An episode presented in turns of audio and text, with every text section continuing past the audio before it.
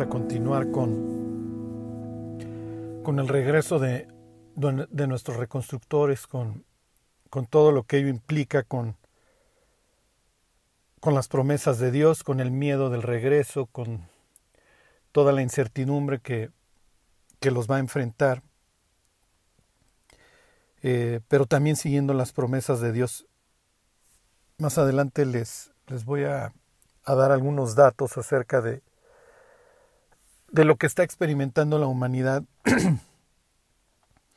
eh, con relación al miedo, porque esto es algo que va a permear la historia, la historia del libro de, de Esdras y también Emías y la forma en la que ellos lo enfrentaron y la forma en la que lo debemos de enfrentar nosotros, porque el miedo realmente se ha convertido en una verdadera plaga que, que está destruyendo las vidas de, de la humanidad. Bueno, eh, el último, la última vez este, les hablaba yo de, bueno, las últimas dos veces de los protagonistas de esta, de esta parte de la historia de la reconstrucción, que son Zorobabel, el descendiente real, ¿se acuerdan? Y Josué, hijo de Josadac. Eh, les voy a leer Esdras 3.2. Dice, entonces se levantaron Jesúa, hijo de Josadac, y sus hermanos los sacerdotes, y Zorobabel, hijo de Salatiel, y sus hermanos, y edificaron el altar del Dios de Israel para ofrecer sobre él holocaustos como está escrito en la ley de Moisés. Ok, y ahorita en el siguiente versículo nos explican, entre otras cosas, otras, otras razones para, para el establecimiento del altar. Ok, recuerden que la vida devocional de los judíos se está volviendo a restablecer. El, el, fuego, la idea según Levítico 6, nunca debía de ser apagado, pero el fuego lleva muchos años apagado en el altar. Y el último fuego que realmente ardió en el templo fue el que encendieron los soldados de Nabucodonosor cuando, cuando lo arrasaron. ¿sí? Y, y aquí, bueno, acuérdense que los creyentes, los hijos de Dios, tenemos dos clases de problemas. Número uno, los que Dios permite. Piensen en, la vida de Job o en la vida de David o José o cualquier otro de los creyentes de la, de la Biblia, en los que Dios permite problemas para hacerlos más sabios, hacerlos pacientes, forjar su carácter, enseñarlos, purificarlos, etcétera, etcétera. Esa es una clase de, de, problemas que, que, los creyentes tenemos. La otra clase de problemas es los que nosotros provocamos. Entonces, este, lo que estamos viendo aquí en la restauración es la, es la reedificación después de los problemas que los israelitas permitieron, que, que ellos mismos se generaron. Entonces, lo, los seres humanos sufrimos mucho por los problemas que, que, suceden porque de suyo los tiene la vida, te tiembla, este, te atropellan, lo que sea. Pero la idea es que nos ahorremos los segundos, la, idea es que nos ahorremos los, los problemas que nosotros generamos por nuestros pecados. ¿Sí? Pero bueno, Dios les, les, le había prometido a su pueblo, dentro del convenio que había celebrado con ellos en Sinaí, en el capítulo 30 de Deuteronomio, que si ellos pecaban y eran expulsados, dispersados hasta el fin de la tierra, si ellos se arrepentían, desde allá los traería Dios y volverían a servirlo, y es lo que estamos viendo en este libro de Esdras, ¿ok? Entonces, ya hablé la, semana pasada de Zorobabel, Hoy voy a tocar rápidamente el tema de Josué. Josué quiere decir Dios salva. Hay otro personaje famoso en la Biblia que se llama Josué. Josué el Conquistador. Su nombre original no era Josué, su nombre original era Oseas. La palabra Oseas viene de Yashá, que quiere decir salvar, socorrer, amparar. Pero como Josué el discípulo de Moisés iba a ser el conquistador, Dios, eh, perdón, Moisés le cambia el nombre y lo cambia de Oseas a Josué, que es básicamente lo que hace es añadirle la palabra Jehová o Ya. Entonces no es, no es salvación, sino es Dios trae salvación. No es que Oseas fuera a salvar al pueblo, el que lo iba a salvar es Dios. Entonces aquí, digo, les traigo, les traigo este ejemplo eh, del cambio de nombre de Oseas, hijo de Nun, Josué, porque esto va a informar la vida de este sumo sacerdote que se va a enfrentar a muchísimas cosas, pero dentro de todo lo que va a aprender Josué, y eso lo vamos a ver más adelante a través de las profecías de Zacarías, es que quien salva es Dios. Ok, entonces este es el segundo protagonista de, de nuestra historia de, de, reconstrucción. Su genealogía la podemos encontrar en el capítulo 6 de Primera de Crónicas. Y su padre fue Josadac, y Josadac fue transportado por Nabucodonosor, eso nos lo cuenta también Primera de Crónicas capítulo 6, lo cual es un recuerdo del terrible papel que hicieron los sacerdotes. O sea, Dios no se llevó a los sacerdotes de a gratis. Ajá. Los sacerdotes dejaron de cumplir su función. Ahorita vamos a ver, en resumidas cuentas, cuál era, a través de palabras del profeta Malaquías. Pero bueno, si de alguien hablaron pestes los profetas, y sobre todo, obviamente, Jeremías, fue de los sacerdotes. Sí, ahorita vemos algunas muestras que sirvan algunos botones que sirvan de muestras. Entonces, al igual que, que Zorobabel, Josué carga con, con sus ancestros y que no quisieron servir y que usaron su posición para beneficiarse y eventualmente arruinar al pueblo. Eh, piensen en nosotros que hoy somos considerados por Dios reyes y sacerdotes. Eh, la palabra Leví quiere decir unión este, ahora sí se unirá mi marido a mí, eso es lo que pensó Lea cuando le dio a luz a Jacob eh, su, su, cuarto, su cuarto hijo y le puso Leví, pensando que, bueno, pues como ya le di tantos hijos, ahora sí, ahora sí ya me va a querer, pero bueno, no, no sucedió, por lo menos no en ese momento. Pero bueno, le pone este nombre Unión y con ese y con ese nombre van a pasar a la historia los levitas. Los levitas tienen la obligación de unir al pueblo con Dios. La misma idea que tenemos los cristianos, unir al incrédulo con Dios. Somos en ese sentido los portadores del Evangelio, los portadores de la verdad. Qué, buen, qué bueno o qué mal trabajo estamos haciendo, eso le queda, le queda el juicio a Dios en última instancia.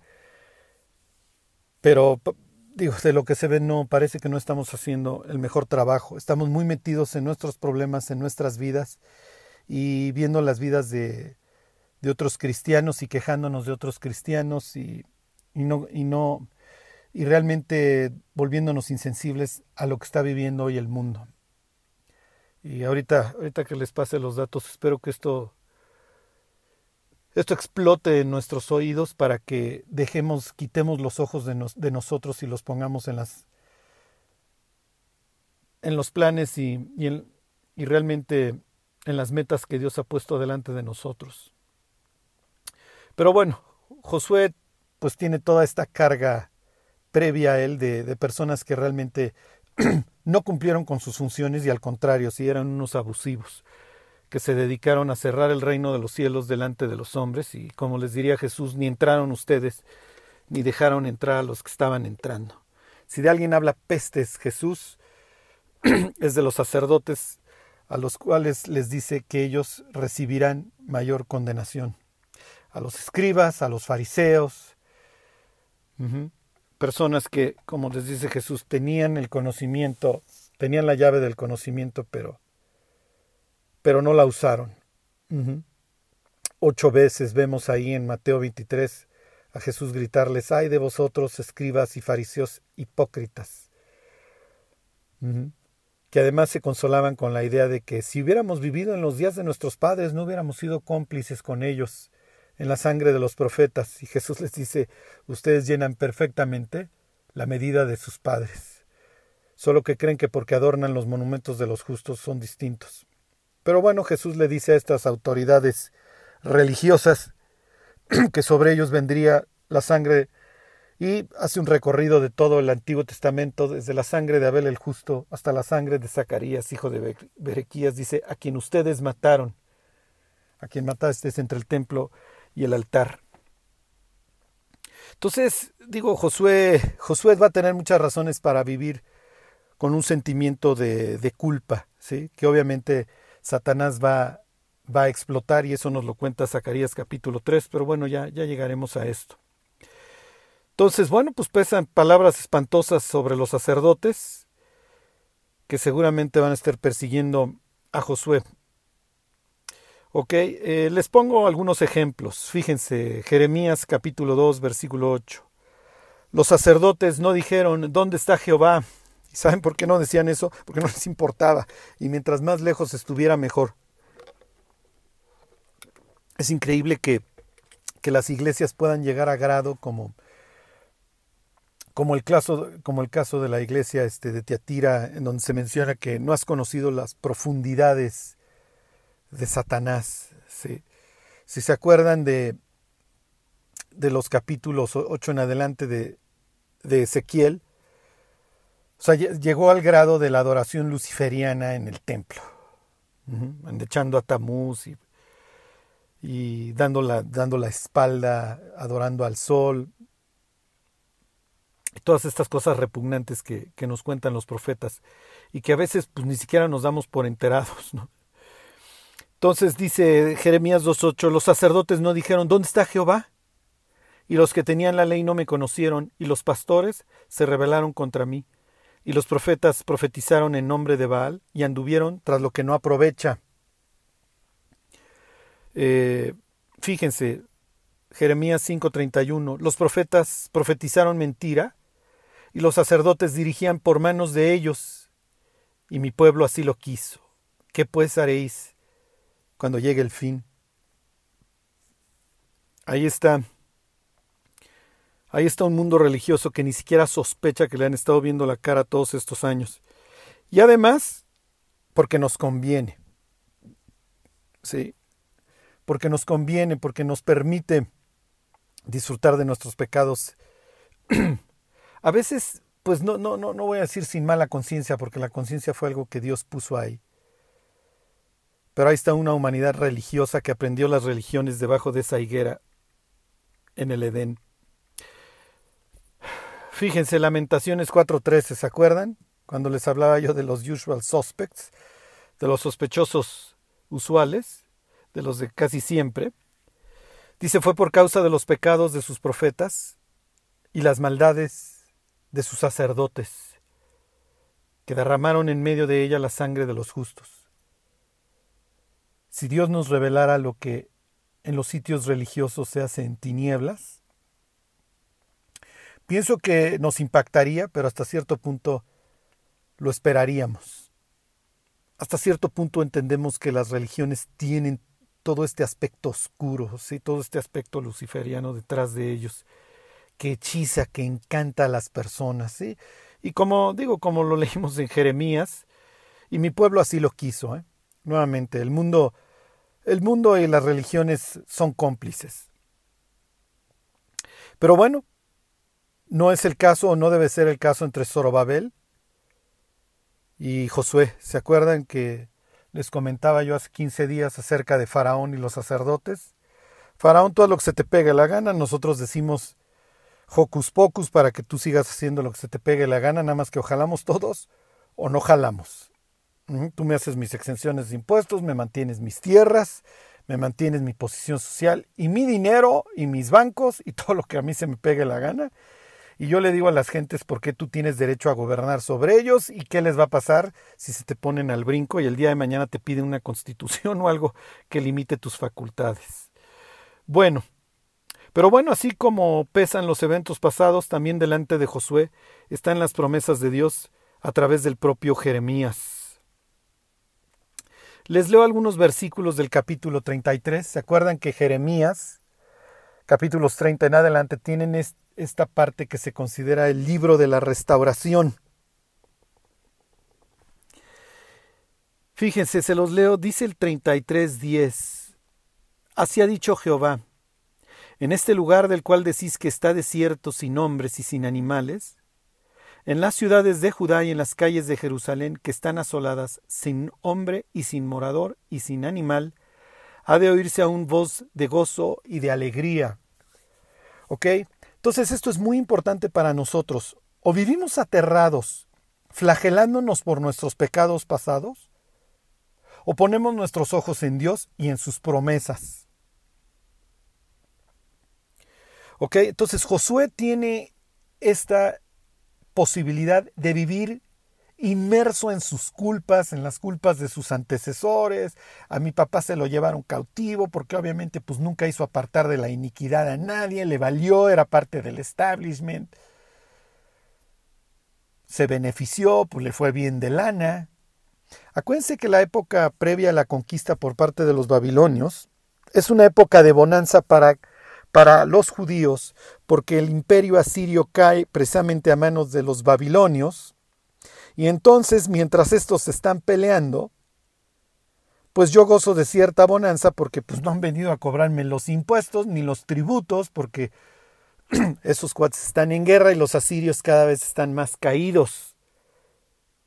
Y entonces este, esto que hubiera dinero de repente pues se prestó para todos los excesos. Ok, les leo 33, 18. Ni a los sacerdotes y levitas faltará varón que delante de mí ofrezca holocausto y encienda ofrenda, y que haga sacrificios todos los días. Y como lo veremos ahorita en Esdras, el cronista va a hacer alusión al sacrificio continuo, al, sacrificio todos los días. Entonces Josué puede ponerse a, ver sus faltas y las faltas de sus ancestros o puede ponerse a ver las promesas que Dios dijo a través de Jeremías. Si bien Jeremías es un profeta que habla pestes de los sacerdotes, también habla de un futuro glorioso. Entonces Josué puede verse como la personificación de estas promesas que, lo están alcanzando y decir, bueno, pues lo que profetizó Jeremías en su capítulo 33 se está cumpliendo hoy en mi vida. Hoy yo estoy ofreciendo sacrificios mañana y tarde, mañana y tarde, tal como lo profetizó Jeremías. Y dice Dios ahí mismo en el capítulo 33, así ha dicho Jehová, si pudierais invalidar mi pacto con el día y mi pacto con la noche, de tal manera que no haya día ni noche a su tiempo, podrá también invalidarse mi pacto con mi siervo David, para que deje de tener hijo que reine sobre su trono, es una promesa para Zorobabel, y mi pacto con los levitas y sacerdotes, mis ministros. Ok, entonces ahí tiene esta promesa para Zorobabel. Zorobabel no va a ser un monarca como tal, eso nos queda claro. Pero por lo menos tiene esta ilusión de que Dios no desechó a la casa reinante. Y Josué, hijo de Josadac, tiene esta promesa de que si hay día y hay noche, entonces también va a haber pacto con los levitas y sacerdotes que son, siguen siendo considerados sus ministros. ¿Ok? Entonces recuerden que Dios no cambia. Es lo que dice Malaquías 3:6, porque yo Jehová no cambio. Por eso no habéis sido destruidos, hijos de Israel. Salmo 89 dice, no olvidaré mi pacto, ni mudaré lo que ha salido de mis labios. Jesucristo es el mismo ayer, hoy y para siempre, y por los siglos. ¿Ok? Entonces esto se los comento porque la culpa y el miedo destruyen la vida de los cristianos, destruyen la vida del pueblo de Dios. Lo hizo entonces y lo hace ahora. Entonces la idea es que nosotros volvamos a poner nuestros ojos en Cristo, nuestros ojos en sus promesas, y respondamos al llamado, y así como estos, nos levantemos para edificar. El mundo literalmente se está desmoronando debajo de nuestros pies. Hay un mundo que hoy está sufriendo más que nunca. Hay una infancia, hay una juventud que ya no sabe a qué árbol treparse estaba yo leyendo una noticia, digo, no me extraña en lo más mínimo que en estas últimas, en estos últimos meses de pandemia los, los suicidios se han incrementado. Pues es natural. El mundo está sumido en el miedo. La humanidad sale con sus ojos sospechosos a la calle, volteando a ver al de enfrente, viéndolo como una arma biológica en potencia. Además de que, bueno, pues la violencia y, y, el crimen, pues tampoco es que hayan desaparecido con la pandemia. Y además no es que la humanidad andaba bien y ahora anda mal. Sea, simplemente llovió sobre mojado. ¿Y la iglesia? ¿Y los cristianos? ¿Y los portadores del Evangelio? ¿De las buenas nuevas? Y más adelante viene la, ¿cómo les diré? La, el secreto, no, no, no quiero decir el secreto, la clave del éxito del pueblo de Dios en aquel entonces y del nuestro, para que nuestros ministerios puedan tener fuerza. Sí, para que nuestros ministerios puedan tener un efecto en los corazones y en las vidas de las personas y no está en los números. Sí, no está en, en cuántos views tuvo el video. Ajá. Se trata de que haya vidas transformadas. Se trata de que haya gentes que vuelvan sus corazones a Dios. Que haya nuevas criaturas. No que tengamos unos momentos emocionales, sino que haya personas que se vuelvan de sus malos caminos, se levanten y empiecen a reconstruir el mugrero con Dios, que conozcan a Dios, que caminen con Él. Bueno.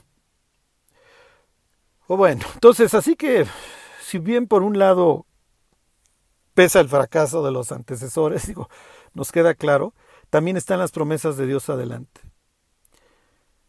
Josué, al igual que el resto de nosotros, no va a poder ser dominado por sus fracasos previos. Lo que está en el pasado no puede impedir la reconstrucción en el presente, eso nos tiene que quedar claro. Y nosotros, al igual que Josué, vamos a tener que vencer nuestros temores, vencer nuestros demonios y confiar en las promesas y en la presencia de Dios. Va a tener que tomar su lugar y cumplir con su propósito lo mismo que nosotros. Si, si, quisiéramos saber qué es lo que Dios esperaba de él, nos podemos dar una idea, les decía yo en el capítulo 2 de Malaquías. Ok, les voy a leer el, Malaquías capítulo 2, este, versículo 4 en adelante. Malaquías está justo antes de, en nuestra Biblia del Evangelio de Mateo. En la Biblia de Jesús, su último libro es la, es la misma, pero en el orden que, que, que hubiera tenido la Biblia de Jesús, su último libro es Segunda de Crónicas el último mártir del que habla Segunda de Crónicas, o en ese caso Crónicas, no estaba dividido en uno y dos. Este es Zacarías. Entonces, por eso es que Jesús le, le, arroja, por decirlo así, la sangre a los escribas y fariseos, y obviamente los saduceos que hubieran estado esa tarde en el templo. Le arroja la sangre desde, desde Abel hasta Zacarías. En nuestra Biblia, nuestro último libro en el Antiguo Testamento es Malaquías. Y Malaquías habla, entre otras cosas, del mensajero que va a venir antes de que venga el día grande y terrible de Jehová. ¿Ok? Y dentro de las cosas que dice, habla de los mandamientos a los sacerdotes. Años más tarde va a venir un hijo de sacerdote, un hijo precisamente también que se llama Zacarías, este sacerdote, y su hijo se va a llamar Juan, quiere decir Dios da gracia, que nosotros conocemos como Juan el Bautista, que es precisamente ese mensajero que es enviado delante de Dios para anunciar la llegada del Mesías. Bueno, y entonces dice Malaquías 2.4, y sabréis que yo os envié este mandamiento para que fuese mi pacto con Leví, ha dicho Jehová de los ejércitos. Mi pacto con él fue de vida y de paz. Aquí está haciendo referencia a un pasaje en el libro de Números, a Finés, etc. Pero no, no, no, no quiero centrarme en eso. E, ese mismo pacto de vida y de paz es el que estableció con nosotros. Justificados pues por la fe tenemos, ¿se acuerdan? Paz para con Dios. Hoy, hoy el creyente puede tener paz con Dios, ya no vive en una guerra, ya no vive en, en enemistad con Él. ¿Ok? ¿Por qué? Por la fe en el sacrificio de Cristo, por la fe en Jesucristo. Entonces, en ese sentido, nosotros también tenemos, ajá, tenemos vida eterna. para que todo aquel que en él cree no se pierda, mas tenga vida eterna. Entonces ese mismo pacto de vida y paz que tenía el levita con, con Dios, lo tiene hoy el cristiano con Dios. Ajá. Dice, mi pacto con él fue de vida y de paz, las cuales cosas yo le di para que me temiera. Y tuvo temor de mí, y delante de mi nombre estuvo humillado. Esto desgraciadamente lo dicen muchas veces los profetas. Israel tuvo una época de gloria. Los levitas y los sacerdotes tuvieron una época que sirvieron a Dios.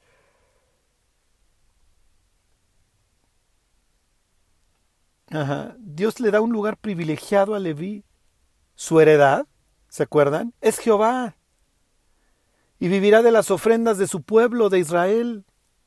Su labor, como les decía yo, es precisamente unir, unir al pueblo con Dios, entre otras cosas, servir en su casa y enseñar al pueblo la ley. En el caso de la casa de Aarón, llevar a cabo los sacrificios y ser mantenedores del orden. Por cierto, si ustedes ven la genealogía de Josué, ahí en el capítulo 6, de Josué hijo de Josadac, van a encontrar el nombre de Finés. Piensen en los, en los procedimientos como la expiación, el procedimiento de la mujer adúltera, o el proceso, el proceso, ¿eh? o el proceso relacionado con el encontrar un cadáver. Los sacerdotes son los encargados, también el rey en ese sentido, y en general todo el pueblo de Israel, esa era la idea tenían que mantener el orden en contraposición al caos. Entonces tengo, prinsen en el sacerdote en el día de la expiación. Llevo a cabo todo un ritual, luego pongo mis manos sobre un chivo, ajá, sobre un macho cabrío, el cual mando al desierto y se lo mando a Sacel, esta es otra historia. Pero el caso es que lo mando al caos para que allá se muera, para que toda la pudredumbre se vaya. Y llevo a cabo este proceso de descontaminación del santuario y del pueblo y de la tierra. Estoy trayendo orden. Estoy liberando de toda la putrefacción. Y esta idea del chivo expiatorio se le, se le aplica la carta a los hebreos a Cristo, que muere fuera de la ciudad, ¿okay? muere fuera de las puertas de la ciudad, llevando los pecados de muchos. Entonces, la labor del sacerdote es increíble, es básica. Sin el sacerdote haciendo su trabajo de forma correcta, el pueblo se va a pudrir literalmente. Piensen en el adulterio y todo el caos repugnante y brutal que lleva, que, que tiene lugar. Estaba yo leyendo que a finales del siglo XIX, en Viena, capital del imperio austrohúngaro, una tercera parte de los niños eran ilegítimos. Era una época de hipocresía repugnante donde pues, no, no había divorcio, pero le daban vuelo a la hilacha de una forma increíble. Era natural que el siglo XX fuera a ser el siglo de la desintegración familiar, el vuelo era increíble, la fidelidad, el caos, la destrucción, no podía ser distinto. La humanidad estaba corriendo a su putrefacción. Pues es natural que en el 2020 esto se esté acabando. Estamos al 2 para las 12. ¿Cómo no se iba a pudrir Israel cuando los levitas dejaron de llevar a cabo sus funciones? Piensen en el caso que, que les mencionaba yo, en el procedimiento de la mujer adúltera. ¿Se acuerdan? El marido tiene las sospechas de que su mujer, como dice Proverbios, come, se limpia la boca y dice, pues no he comido nada. Esto obviamente va a destruir las vidas, esto va a destruir las familias. Olvídense ya hoy de una humanidad en donde tienes a chamacas a los 14, 15 años practicándose un aborto o teniendo hijos, obviamente, en la pobreza. ¿Qué, qué expectativa? Ahorita les doy una estadística. ¿Qué expectativa? No, no, no, no, no. ¿Qué, qué, qué mundo se va a generar? ¿Qué, qué, qué, qué le espera a ese infante que no va a conocer a su padre? Que si bien le va, a vivir en la casa de sus abuelos o de su abuela. Olvídense de que figure el paterno, digo, el, el abuelo. Ok, entonces esto se tiene que arreglar, esto no puede estar sucediendo. Bueno, pues Dios deja todo un procedimiento en la Biblia en donde participa el sacerdote. Piensen en el homicidio que no se castiga, la sangre que se derrama. Piensen en México, no piensen en el planeta, así está todo el planeta. Entonces, si se encuentra un cadáver y no se sabe quién murió, bueno, pues hay que expiar esto, hay que, hay que equilibrar la balanza. Entonces hay que llamar a los sacerdotes porque, y así dice el pasaje, porque a ellos escogió Jehová. Entonces los vas a llamar y los vas a meter en este procedimiento.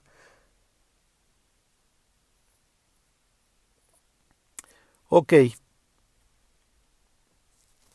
Les sigo con, les continúo leyendo Malaquías 2.6 ahora. La ley de verdad estuvo en su boca, e iniquidad no fallada en sus labios, en paz y en justicia anduvo conmigo, y a muchos hizo apartar de la iniquidad. Y a muchos hizo apartar de la iniquidad. Si los cristianos no consideramos esto un privilegio, que Dios nos use para apartar a muchos de la iniquidad, no sé en qué estamos pensando, o sea, no sé en qué clase de Dios ya creemos. Yo no creo que pueda haber un llamamiento más alto en la vida de una persona que este. Versículo 7, porque los labios del sacerdote han de guardar la sabiduría, y de su boca el pueblo buscará la ley, porque mensajero es de Jehová de los ejércitos. Cuatro privilegios. Tienes la posibilidad, cristiano, hoy tú que la haces de, levita, de unidor, de soldador, Tienes la oportunidad de hacer apartar a muchos de la iniquidad. Tienes la oportunidad de guardar la sabiduría porque tú conoces la Biblia. Digo, si apagamos la tele y las series y nos ponemos a leerla. Digo, para variar. A ver si eso nos da un poco de discernimiento. Número tres. El incrédulo va a buscar de ti la ley. No la va a encontrar en el religioso, pues ya parece. El religioso va a encontrar filosofía, va a encontrar unas citas de Santo Tomás de Aquino o de algún imán o de algún budista. Pero la ley de Dios la va a encontrar de tus labios. Digo, eso esperaríamos. Y número cuatro, somos los mensajeros de Jehová.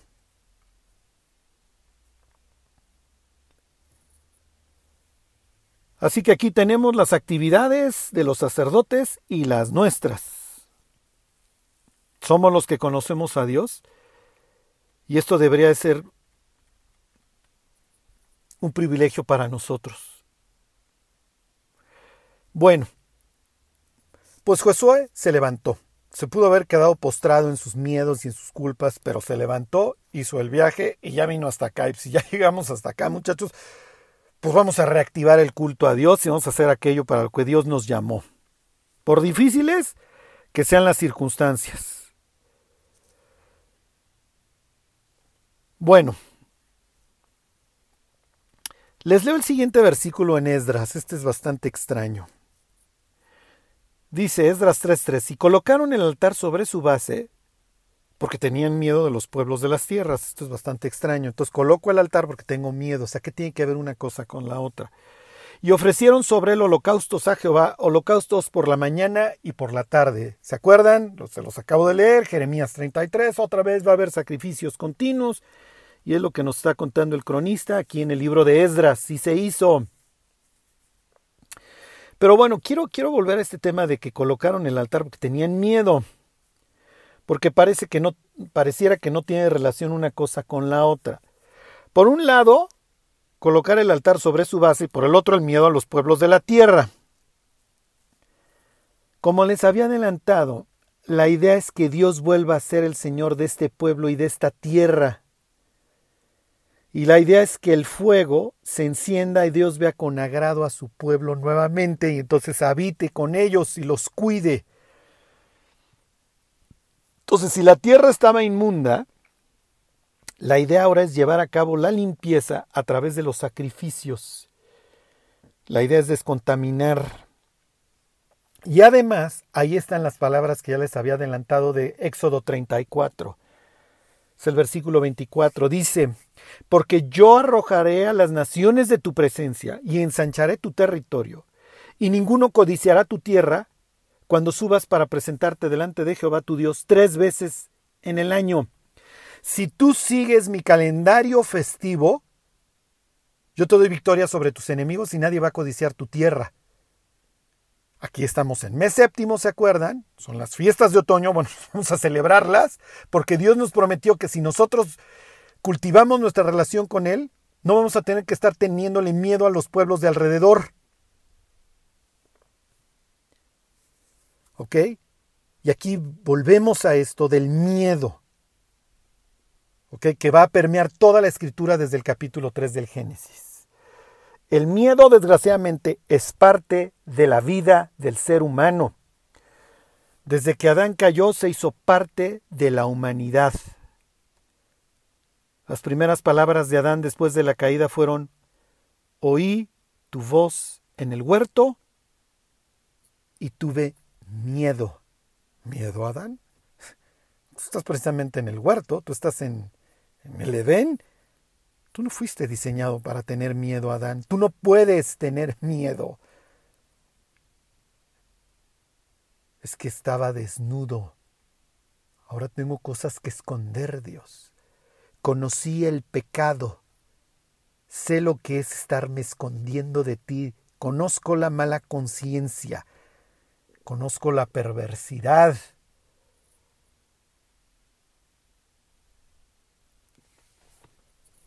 Les voy a leer algunos datos acerca del miedo. Les voy a leer de unos breves datos de un libro que se llama Scared Sick. The Role of Childhood Trauma in Adult Disease. Ok, este. Muerto de miedo, no, enfermo de miedo sería más o menos la, traducción. ¿Sí? Enfermo de miedo. El rol del trauma en la niñez, en la enfermedad adulta, en la enfermedad de los adultos. El libro lo escriben Robin Carr Morse con Meredith S. Wiley. Obviamente es aterrador. Y dice, se los, voy a intentar traducir de la, de la mejor manera, dice, consideren el siguiente snapshot, el siguiente vistazo de la salud americana, de los centros para la prevención y control de las enfermedades en la primavera del 2010. Y dentro de las cosas que menciona dice, una tercera parte de las muertes en nuestra nación son este, por enfermedades cardíacas o infarto. El corazón del ser humano está destruido en todos sentidos. El 26% de los adultos arriba de los 18 años sufren de algún desorden mental diagnosticable. 26% de los gringos en 2010. Esto es, bueno, o sea, uno de cada cuatro. Ok, si en tu familia son cuatro, tal vez uno de los, de los cuatro está pirando, ya, no sabe qué hacer con, con salud mental. 18% de los adultos en los Estados Unidos arriba de los 18 años sufre de desorden de ansiedad. Esto hace 10 años y sin COVID. ¿eh? Los niños. Esto, Adán, Adán, tú no tienes la más remota idea. Si tú tuviste miedo, de lo que iba a enfrentar la humanidad. La próxima semana les, les leo una noticia, si todavía la tengo, del requerimiento que estaban haciendo unos hospitales para abrazar niños recién nacidos, porque era la forma de bajarles la ansiedad por nacer de padres, de madres adictas a las drogas. Como nacen adictos, sufren del síndrome de abstención.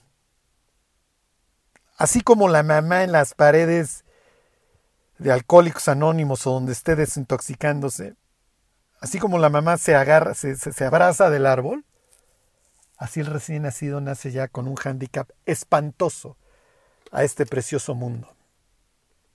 Luego léanse el libro de Eclesiastés.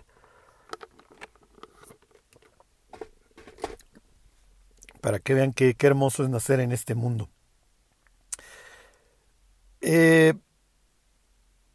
justo o, prácticamente de, debajo de, de cinco niños en Estados Unidos mueren todos los días como resultado del abuso infantil. En otras palabras, cuatro punto algo niños mueren diariamente en Estados Unidos por abuso infantil. Los están masacrando. Tres de los cuatro niños que son matados son menores a los cuatro años de edad. Y el 90%, dice casi el 90% de los que perpetran el crimen son sus padres biológicos.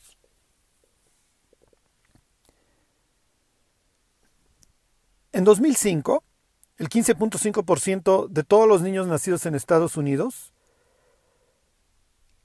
nacieron debajo del, del, peso o antes del término para que nacieran. Antes del término. ¿sí? El 13% de los niños de 8, bueno, de, personas de 8 a 15 años en Estados Unidos han tenido un desorden mental diagnosticable dentro del año inmediato anterior. Este, pongan mucha atención, este, la, la, la siguiente estadística acerca de, de, de lo que está experimentando la humanidad, esto es brutal. Un estimado de 26%, piensen uno cada cuatro, de todos los niños en los Estados Unidos experimentará o será testigo de un evento traumático antes de cumplir los cuatro años. Bienvenido al planeta Tierra, en donde tienes una humanidad podrida, religiosa y guiada por Lucifer y otros seres celestiales caídos. y la iglesia que todavía no sabemos si se va a levantar a la reconstrucción. Uno, en cada 100 infantes cada año nace, y estas son palabras nuevas para mí, con Fetal Alcohol Spectrum Disorder. Esto es, este, voy a intentar hacer mi mejor traducción. Desorden fetal de espectro alcohólico. Para el caso, eres hijo de una persona alcohólica, ¿sí?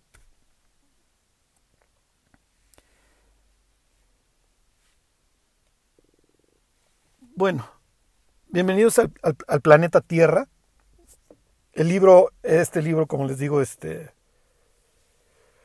no, obviamente no les leí todas las estadísticas y todo lo que conlleva. Más adelante, pues desarrolla la unión o la correlación entre, entre la niñez y pues, todos estos eventos y los futuros este los futuros este las futuras enfermedades este infartos este hipertensión colesterol diabetes azúcar este, les llaman también experiencias adversas en la niñez. en pocas palabras, bienvenido al mundo. La idea de la restauración, la idea de la restauración plena, implica poder adorar a Dios sin temor. Eso es a lo que aspira la humanidad. Eso es a lo que deberíamos de aspirar. Mientras somos los portadores, les digo, del mensaje de Dios. Entre, entre más cumplamos con esos cuatro privilegios que les leía yo de Malaquías, menos temor va a haber en nuestras vidas y en las vidas de las personas que nos rodean. Porque tenemos de dos opciones, o nos consumimos de miedo o confiamos en Dios. Cuando nace Juan el Bautista, su papá Zacarías va a hacer ahí toda una predicación, toda su, profecía increíble. Se los leo ahorita de Lucas. Pero una de las cosas, una de las cosas que él entiende de la era mesiánica es la ausencia de miedo. Adorar a Dios sin miedo. Se los voy a leer. Zacarías está cargando a su hijo, piénsenlo así. Dice ahí el Evangelio de Lucas, capítulo 1, y Zacarías su padre fue lleno del Espíritu Santo y profetizó diciendo, es el versículo 67 el que les acabo de leer, Bendito el Señor Dios de Israel que ha visitado y redimido a su pueblo y nos levantó un poderoso Salvador en la casa de David su siervo. Obviamente Juan va a anunciar la llegada de Jesús. Por eso Zacarías dice esto. Como habló por boca de sus santos profetas que fueron desde el principio. ¿A qué profeta se refiere aquí Zacarías? Obviamente Jeremías 31 en adelante, los que les acabo de leer, Oseas 14, Zacarías 14, Miqueas, Isaías 40 en adelante, lo que ustedes quieran. Lo que está implicando Zacarías aquí, y lo, y lo hace obviamente correcto, es que la verdadera paz, la restauración total, no había llegado en sus tiempos, ni en la época que estamos leyendo aquí en Esdras, sino que era para un tiempo futuro. Futuro que Zacarías ve inmediato, pues ya, ya llegó el mensajero que anunciará la llegada del Mesías. Él no entiende todavía que esto va a retardar dos mil años, que se va a abrir un, compás, ¿se acuerdan? Porque finalmente Israel le va a dar la espalda a su Salvador. y a Juan, bueno, pues a Juan ya ven cómo lo pelaron también. ¿Ok? Entonces, lo que hoy estamos estudiando en Esdras y Nehemías nos, nos describe esta restauración, pero desde un punto de vista parcial, como también la, vivimos hoy nosotros, pero por lo menos que quede en parcial. ¿eh? pero, pero pues que se haga.